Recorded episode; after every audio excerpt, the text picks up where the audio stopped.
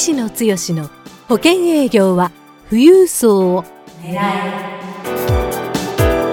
この番組は相続事業承継コンサルティング協会代表理事の石野剛が年々厳しさを増す保険業界で生き残っていくための富裕層営業術について協会員の成功事例を交えながらリスナーからのご質問にお答えする番組です営業のヒントをぜひつかみ取ってください。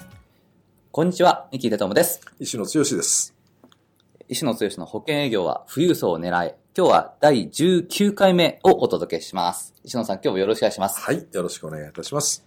えー今日はですね、はい月末ですのでお、えー石野さんの保険営業21年間の変遷のですね、はい、はい。えー今回は4回目になりますね。もう4回になるんですね。そうですねはい、はい。あの、前回はあの、破竹の勢いの職域マーケットということで、はい。え飛び込みから職域に行って一気にもう年間100件を優に超えるぐらいのうん。ご契約を広げさせていただいたという話ですそうね。ー大体あの、入社されて3年、4年ぐらいまではそういった形で。最初飛び込みから始めて、えー半年ぐらいでこの職域マーケットにひ、広がって、で、全国に行って、3年4年、まあ実質的には今ももちろんここのあたりの部分に関してのフォローもさせてはいただいてますけども、3、4年でまあ一通りのところを回らせていただいて、えー大きな成果をおかげさまで上げさせていただいたし、まあコミュニティができたというかね、うん。えのお客様も非常に安定的に、えーフォローができる体制の中でやれたのは非常に、まあ、ありがたかったなと思いますけどね。そうですね。はい。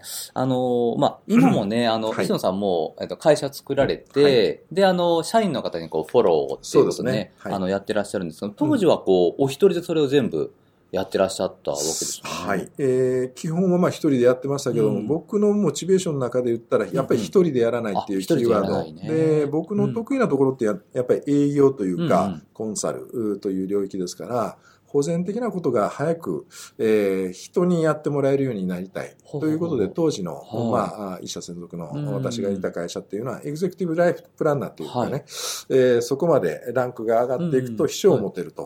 まあ、秘書を持って、えー持つことを最初の目標にさせていただいて、なるほど。これで、えー最初の、まあ、3、4年ぐらいで秘書が、あまあ、持てるようなうん。エグゼの、まあ、あ足場ができたかなと。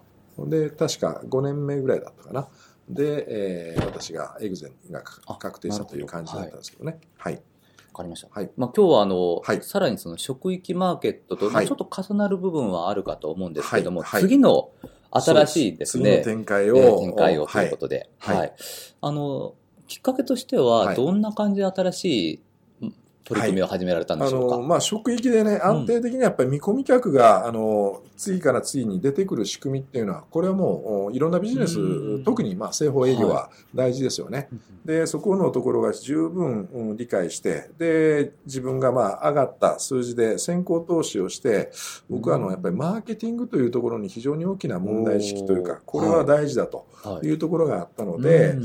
あの、このマーケティングに対する勉強もさせていただき、なるほど。で、そこで出会ったのが、はあの、ダイレクトレスポンスマーケティングって、ダイレクトレスポンスマーケティングですね。はい。2000年、えーちょっと行った頃でしょうかね。うんえー私があーソニーに入って4、5年目ぐらいだったと思いますけども、そのタイミングから、えーまあ、皆さんもごぞご承知、今でも結構カリスマ的な存在ですけども、神田正則さんという、神田正則さんですね。えー方があー非常に面白い本を何冊かベストセラーで出されて、うん。そこからあ勉強をしていったのが実はダイレクトレスポンスマーケティンはい。グとい。う流れでして、うん。でそこで非常に大きな成果をですね、うん。まあ、あのソニーの仲間で、えーいろんな形で情報交換をする中でですね、私は関西、え基盤でしたけども関東のメンバーでですね、うん。この神田さんの手法、お要はあダイレクトレスポンスマーケティングの手法を使った、うんある、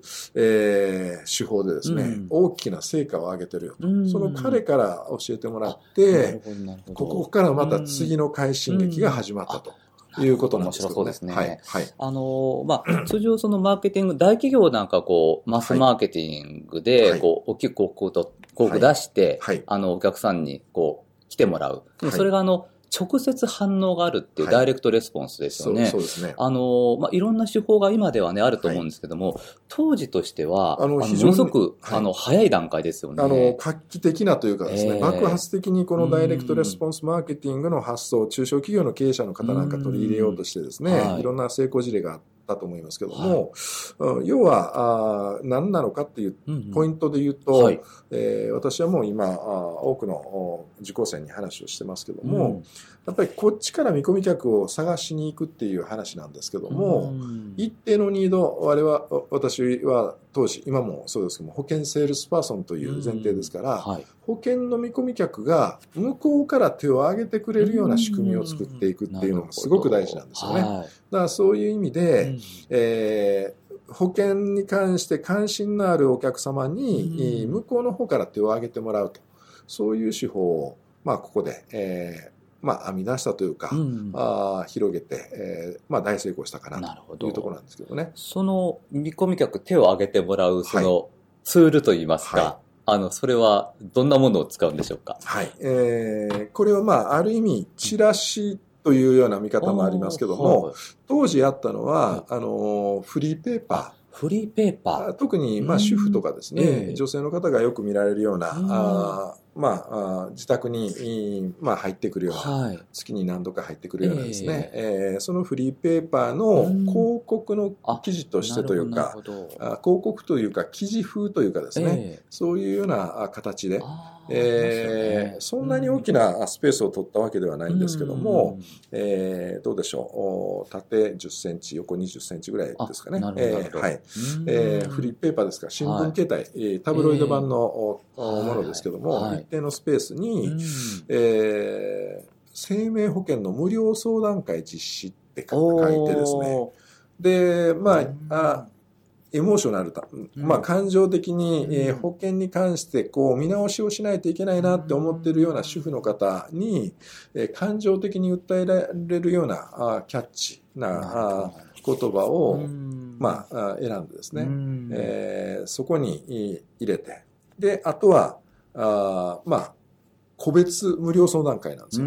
で今は結構セミナー集客っていうのが流行ってると思うんですけども、まあ、セミナーより個別の相談の方が、うん。あ要は手っ取り早いですよね。そうですね。セミナーで集客して、うん。うん。なんかこの人の話面白いから個別に入るっていう、んここのセミナーから個別に入る、うん。う個別に移行する率っていうのは一般的には2、30%、高い方でまあ5、60%っていう感じだと思うんですけども、個別からいきなり来てくれれば、うんあコストもお非常にい安く済むというかですね。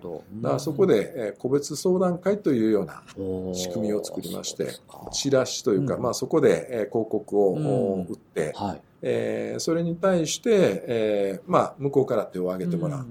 まあこのあたりの手の挙げてもらい方も結構、今となっては秀逸なやり方だったかなと思います。ね。はい。うん。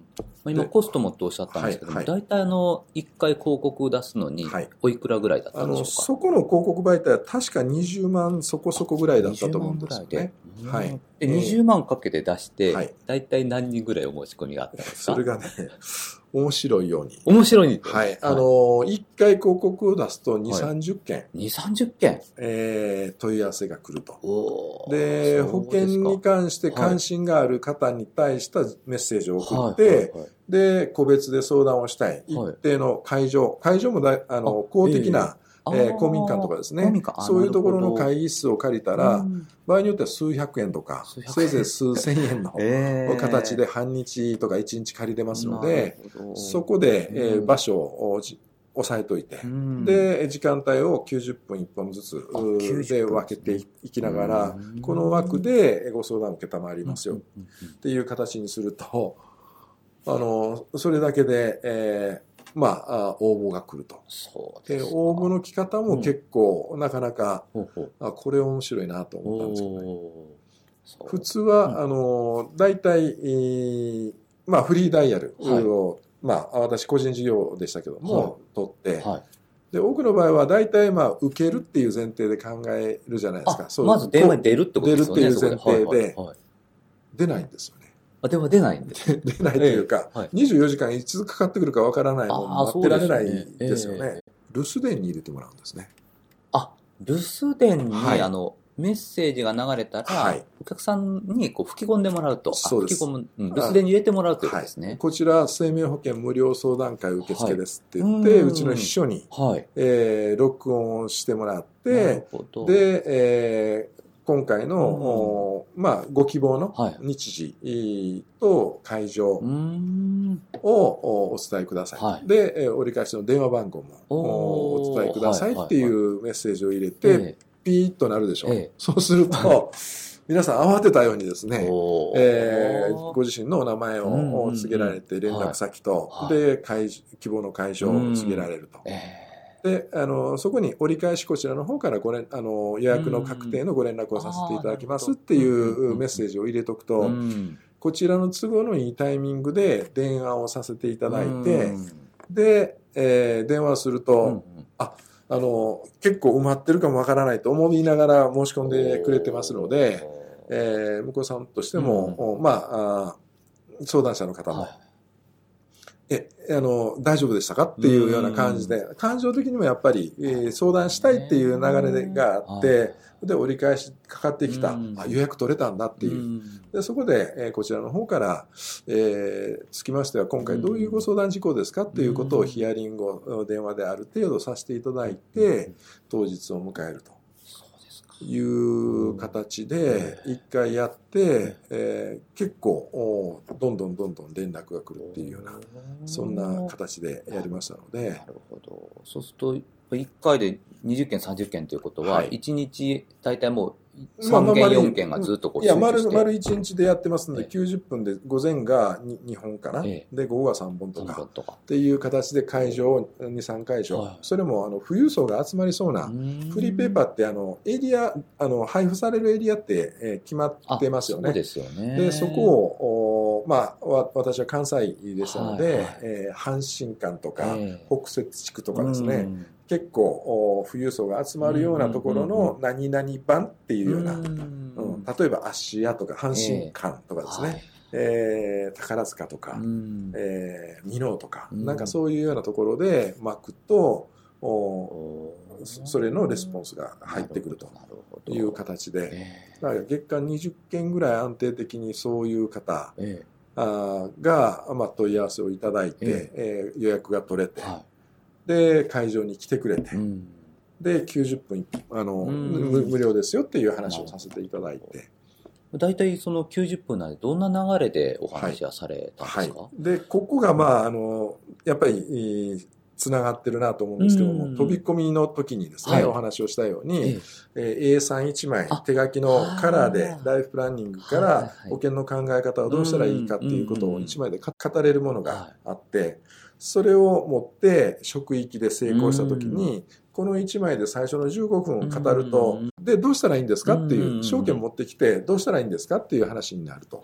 いうことですから証券をお持ちいただいはてでこの最初の入り口で15分の話をするともう完全にそのフレームワークに入ってきていただけるっていう形。うん。これは実はもうあの今のお相続事業承継富裕層マーケットに対するマーケティングの手法からあの、まあ、あ最初のフレームワークの作り方とかそんなノウハウが、まあ、うんこの辺りから、まあ、あ脈々と、うん。まあ、培ってきたっていう感じなんですけどね。うん。だから最初の15分20分でも完全にご相談者の方があもう相談の流れが入り込んでいただいて、うん。で証券持ってきていただいてますので、はい。ところでうちの保険どどうしたらいいんですかっていう話になってくる。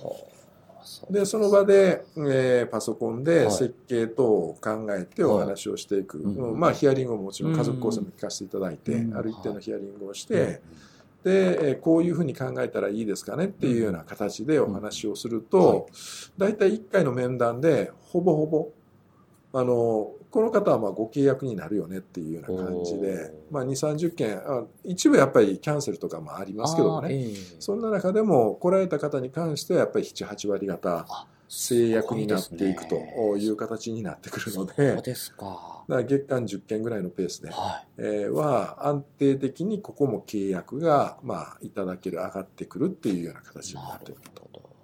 そうなると、えまあ、あの月間、まあ、ここの地域にこれ、えーこういうチラシを、うん。チラシというか広告を巻けば、えはあー大体これぐらいの問い合わせが来るっていうのが見えて、えで、えーそれでぶどまりがこれぐらいになる。で、お話をすると、大体、えー一定の主婦層の方々で言ったらうん。平均的に上がってくる単価っていうのが見えてくるので、えまあ、当時私で言ったら大体うん個人の案件で20万前後ぐらいの感じになりつつありましたのでね。そうですか。はい。まあ10ということは万から20万ぐらいの前提ですから月間100万、はいあー200はい万ぐらいの数字がうん安定的に上がるような。流れになってきたなと。では、あの、広告費、まあ、20万円ぐらいかけても、まあ、1案件はいで、だいたいこう、それはペイできてしままあうぐらいな元が取れるという元が取れるということ。ですね。もうこうなってくると逆にあの計画でですね、えどれだけどこのエリアにこういうふうに広告を巻いていくえと、ええ。ーどれだけの集客ができてうん。どれぐらいの成果が上がる、うん。うんじゃあ年間どれぐらいの結果が出せるっていうようなことも、お計画ができますし、うん。まああそういうような仕組みにしていくっていうのはすごく、まあ、大事ですしえーやっぱり見込み客をどう見つけるか、あ仕組み化するかっていうところ、ここで僕はまああマーケティングのうん基本っていうか、ああのところがかなり腹に落ちて。えーできてきたかなっていう感じですかねうん。はい。そうしますと、あの、まあ、そういった形で、こう、集客を、こう、はいある程度自動化といいますか、はもうここにあの、巻けば、はい。毎月何人ぐらいの見込み客が来てくださるはい。ということがずーっとこう計画的にできるようになってきたといそうことですよね。。はい。で、もちろんチラシの打ち方とかですね、うん。えーキャッチコピーのは出し方とか、えその辺のノウハウもありますのでえね、ええーそこも含めて、えー集客、うまあ要は、えうん。えーりまああーレスポンス率が高まるノウハウも高めていきながら、うんえー安定的な数字が出せるというものが見えてきたと。そうですか。はいあの、まあ、入社されて3、4年ぐらい経ってからということなので、はいはいはい2000年ちょっと過ぎた頃でしょうかね。はいまあ、今から17、8年前。そうですね。まあ、ね。このノウハウっていうのはさすがに、い今はあの、うん。保険の無料相談っていうのは来店ショップのモデルができその前にリーズという形で、うん。えーネットで、えー応募できるっていうような、ええそんな流れがありましたんで、ええ。もう今今この手法をそのまま使って、全く同じでは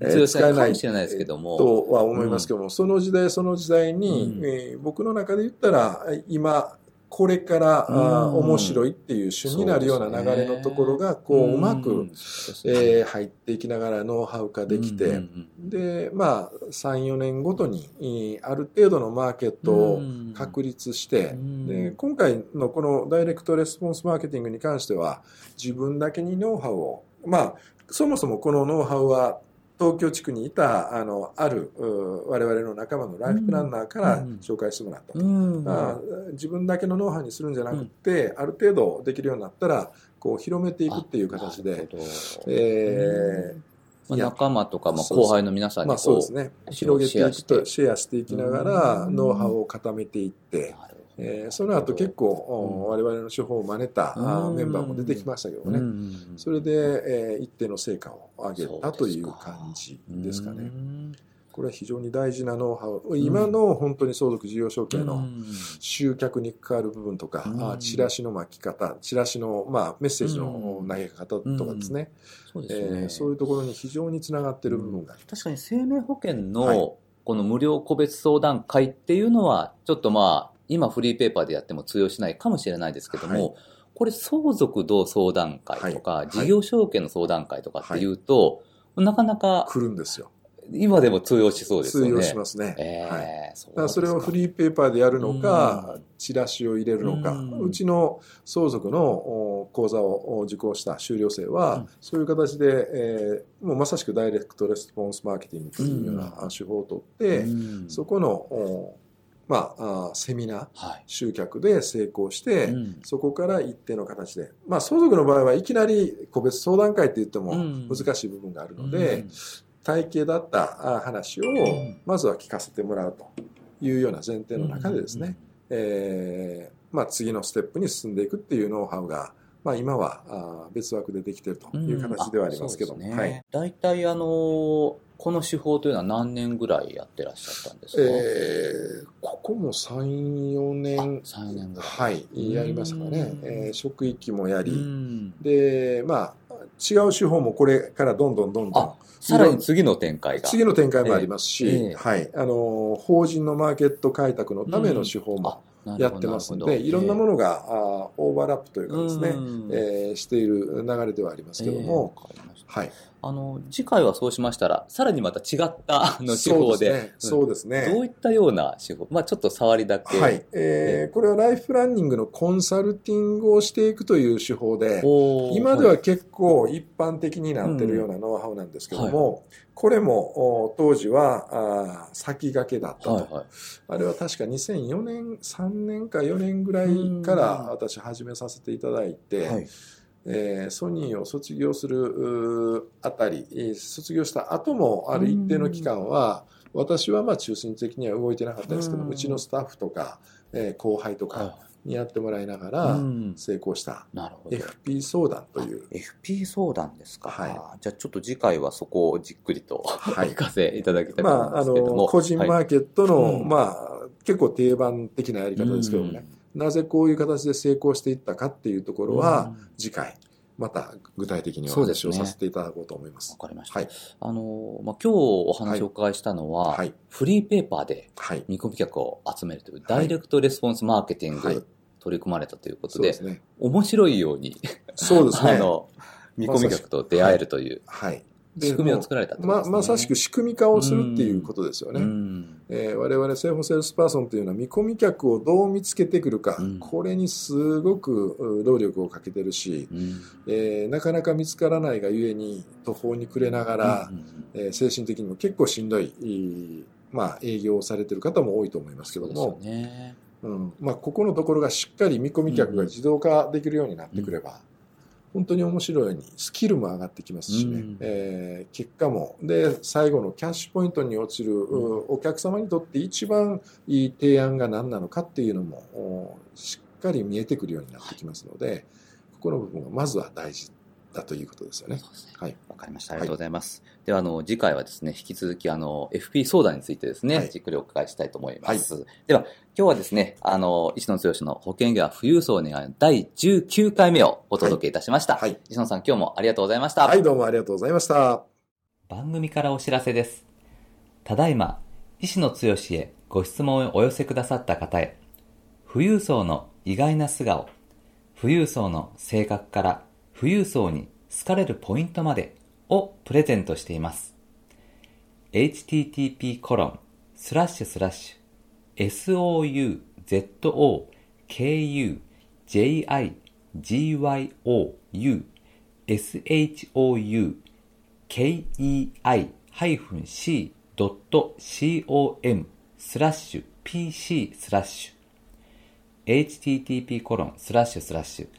相続事業承継 -c.com スラッシュ pc スラッシュで受け付けています。どんどんご質問をお寄せください。